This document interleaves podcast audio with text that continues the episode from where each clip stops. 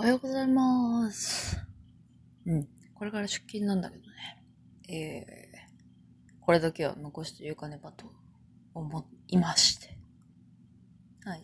えー、久々にまた映画の話です。久々ってことでもないね。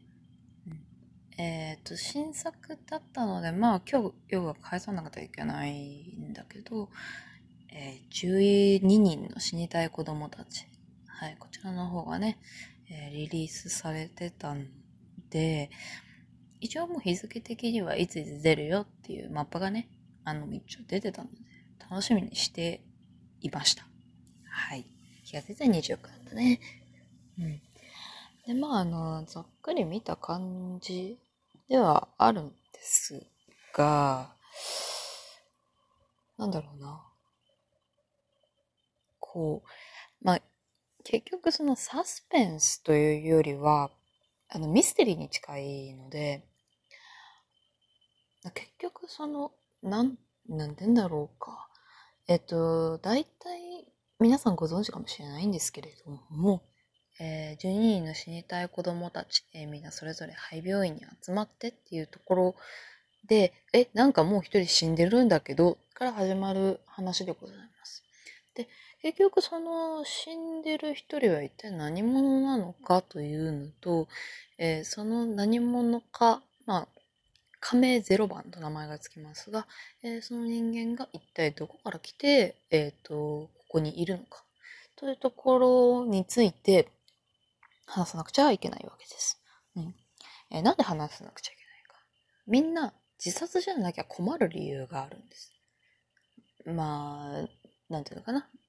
ざっくり言えばね、保険金だったりとか、本当に人生に絶望してとか、そういう子たちがいろいろ集まって、じゃあ自殺しましょうって言って集まっているので、で、要はそこにゼロ番さん、誰だお前？なわけですよ。あの、みんな自殺がしたいわけであって、人を殺したいわけではないんですよ。けど、ゼロ番さんは明らかにそれ以外、いわゆる自殺じゃない死に方をしていると。で、そうなった時に一番の容疑者になってしまうのは、集め、集まった12人のみんな。えーそうなった時に困る理由がね、まあ、たくさん出てくるわけです。まあ、さまあ、もちろん刑事的にも呼ばれましょう。あの、まあ、事件に、これだけの人数いりゃね、事件になるわね、っていう感じだか、なので、みんなでいろいろと、あの、証拠集めとかをし始めるわけです。うん。まあ、証拠、証拠って言っても、え、これ何？みたいなの いっぱいあるんだけれど、うん。なので、まあ、さらさらっと言えば、まあ、ミステリーとしては面白いけれども、わざわざ借りなくてもいい。あの、し新作でね、わざわざその高いうちに借りるのはいいかなっていう感じでした。私としては。はい。うん、まあでもそれでも、あ最後はすごく納得したし、うん、なんかこう、やっぱりね、そこまでして死にたい人たちがいるっていうのは、やっぱりこうネット社会ないし、今の人間社会の闇なのかなと思ったりしました。うんまあ、あとはちょっと10代としてギリギリの子が何人かいるなと思うだけで。